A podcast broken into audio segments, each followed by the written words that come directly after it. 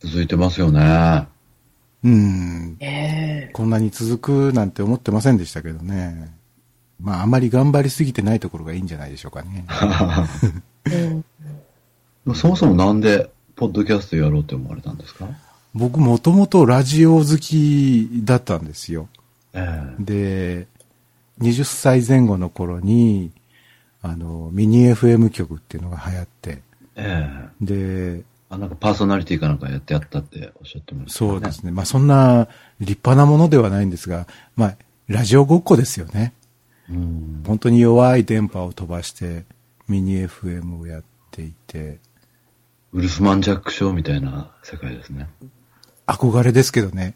うんでもまあ、当時は著作権がどうのとかっていううるさい時代じゃなかったので、好きな曲かけて、流ええして、そうなんですよね。そういうようなことやって。まあでも、ラジオごっこはずっとそれ以来やってなかったんですけど、やっぱりやりたいなーっていう気持ちがあって、そこに、まあ、ポッドキャストが来たという感じですよね。番組考えるだけでも大変ですよね。うんいろんな。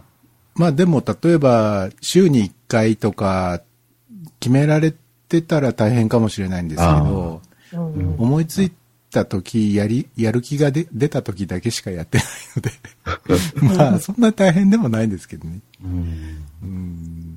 でもやっぱほら、いろいろテーマがあるわけじゃないですか。うん。留守電にしろ、うん日経一周にしろ。まあそうですね。んまあああいうなんかこう、基本的なフォーマットさえ作ってしまえば、うん。あとはまあそれをその型にはめて作るだけなので大したことはないんですけどね。でもこれだけ長い時間話してて、それをまとめるだけでも大変でしょあの、まとめるのが一番大変です。う。でしょう。 ね。うんそう思いますよ。 編集が。でもまあ編集が一番好きな部分なので。うん。本当はあの自分が喋ってなくてもいいんですよ。あもう編集さえすすさせていただければそれでいいっていう 感じなんですけそどうね。なんだ。うん。あ。でも僕は誰かが喋ってくれないと多分こんな喋んないと思いますよ。基本的に喋らない人間なんで。一人喋りっていうのは難しいですからね。だから本田さんとぼやきテレビやってた時も最初に何日か前にお題もらって、うん。で、それなりに考えて、うん。で、撮るっていうパターンでしたもんね。でもあれは街角でうんもう喋るわけですから、ですよね。かなり普通じゃない状況じゃないですか。ええこいつ何やってるんだみたいな感じで、そういう目線ばっかりです。近くを人がうじゃうじゃ通っていくわけでしょええあれは結構、できる人はそうそういないだろうなっていう、思ってましたけどね。あ、でもカメラ持ってる人がいるからいいん、うんいいけど、あれ一人でやってたら、本当に独り言ですもんね、ただの。そうなんですよね。本田さんも、その時々によって、なんか変わってきてますね、専門分野が。そうですよね。最初は音声の方うん、もともと音声の方わみたけいですよ。ね。うんなんか最近いろんなミュージシャンの写真を撮ったり。プロモーションビデオ撮ったりね、うん最近はスタジオまでなんか設備投資してうん作って、なんかこう、ああ、結構今上り調子なのかなっていう、うん大変は大変でしょうけどね、ご自分で全部やって、多分そうでしょうね。約束行ったらすっぽかされた とか、フェイスブック書いてあるし、結構、結構そういうことがね、あるみたいですね。あとなんか、友達だからタダで撮ってくれとかっていう人も結構いるみたいですね。うんうんうんねまあでもそれは結構フリーでやってる専門職の人っていうのは多かれ少なかれあるはいでしょうね。で、またそれはあえてただでやることによってなんかメリットがある場合もあるし、うんまあ難しいとこだとは思うんですけど。僕も、ただでずっと原稿書いてたけど、まあとりあえず、10年間続いたから、うん。そまあそれはそれでうん、よしかなと思いますけどね。まあでもそうやって自分が生み出したものを誰かが見てくれてうん。何か次のチャンスにつながるっていうこともなくはないでしょうからね。ですね。うん。まあ、見てくれてる人はね、見てくれて、うん。いろいろ言ってくれる人もいるし。うん。えーっと、すいません。今ちょっとトイレに行きます。はい。っていういってらっしか、ゃいもうそろそろ、あれじゃないですか。大丈夫ですかもう時間の方は。僕は酒飲んでるんで。大丈夫です。 ええ うん。最近お酒控えてるんですけど、今日はちょっと解禁してます。おお進んでますね。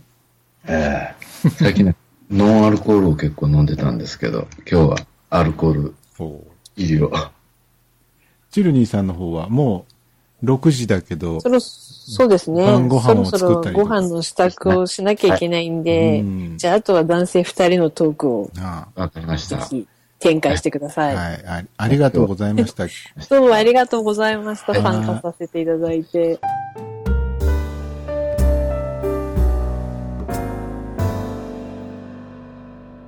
すいません、お待たせしました。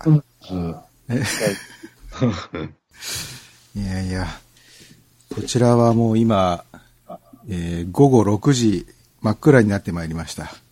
そうか、もうそんな、6時ぐらいで暗くなっちゃうんですね。えうんーで、また今日は、結構冷え込んでまして、ああのーホームレスだともろに、その冬の寒さと夏の暑さっていうのを、どうにかして対応しなきゃいけないじゃないですか。あ、ええ大変じゃないですか、それは。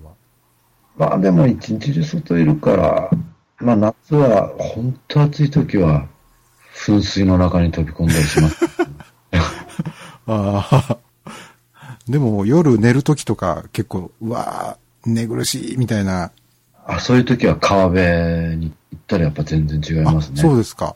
ええやっぱ水の力ってすごいですよね、そういうの考えるとうーね。んあとは、噴水が出てるところがあれば、その近所でもやっぱ全然温度下がるし、冬の寒さはなんとなくニューヨークだったら多分暖かい場所っていうのはありそうな気はしますけど、うん、街の中だったら、街の中だったらあるけど、でもやっぱ、締め出し、食らう、まあ、駅とかもあるけど、見回る人の機嫌で追い出されたりするから、うん、まあまあ、快適じゃないんで、どっちかというと僕は、外で段ボールで周り囲ってう、ん。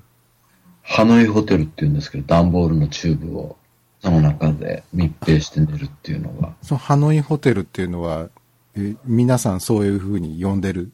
言われますねへ。ー語源は何なのかわかんないんですけど、ハノイっていうとベトナムのハノイですかね。だと思いますよ。へうんーでも、冬もその中入っちゃうと、毛布何枚か着てると、自分の体温でうんあ合ってくるんですけど、段ボールって結構断熱力強いですからね。うん。あとやっぱ、冬は地面に何重かに段ボールしとかないと、地面から体温持っていかれちゃうんでう、んうんそれで死んじゃう人結構いるんですようんね。うんいや、でも、あれですね、健康第一ですね、そうなってくると。ですよね。うん。体力がないことにはちょっと、うん、死んじゃいますよね。うーん、だから今この年でって言われると、自信ないかな。10年前でよかったなって いう。とりあえず30代、最後の方でしたからうーね。ん、辞めてちょっとして40になった感じですからうー。ん。ポートランドにもそういうホームレスの人っています結構いますね。あ、結構いるんですか。うん。あと、若い人が多いですね。もうそれは、どうしてそういう風になってるんでしょうかね。いろんな話聞くと、やっぱ、よそから流れてきてる人が、だから、ヒッピー文化の発祥の地みたいな感じなところなんで、うんそういうカルチャーがあるんで、うん、プラスある程度の年だから、食事とか、そういうのにも困らないっていうのがあって、よそから流れてきてる。うーんじゃあ、いわゆるなんかこう、ホームレスっていうよりも一つのライフスタイルとして。そうですよね。うん。だと、僕は思います。うん。だいたい何歳ぐらいの人が多いんでしょうか20代の半ばぐらいかな。もちろん年配の方もちょこちょこいらっしゃいますけどね。僕が歩いてる範囲内で見るのはやっぱ20代半ばぐらいがほとんどですよね。女の人もいたりします女の人もいたりしますね。はあ。で、町の有志っていうんですか、うんそういう人があるところの駐車場みたいなところを買って、買い取って、うんで、そこにあのテント張って住まわせてあげてたいですけどね、もちろんいろんなとこに寝てる人もいるけど、そこはやっぱすんごい人いますよね、何百人かね。ええそんなにですかええただ、そこに入るのには、ノンアルコール、ノードラッグじゃないと、そこにはできないっていうんで、こうチェックする人がいらっしゃいますけどね。それはでも個人がそういう場所を提供しているってみことたいでですすね。ね。その辺が日本とは、うん、全然違うところでしょうね。ね This program was presented by Fredio.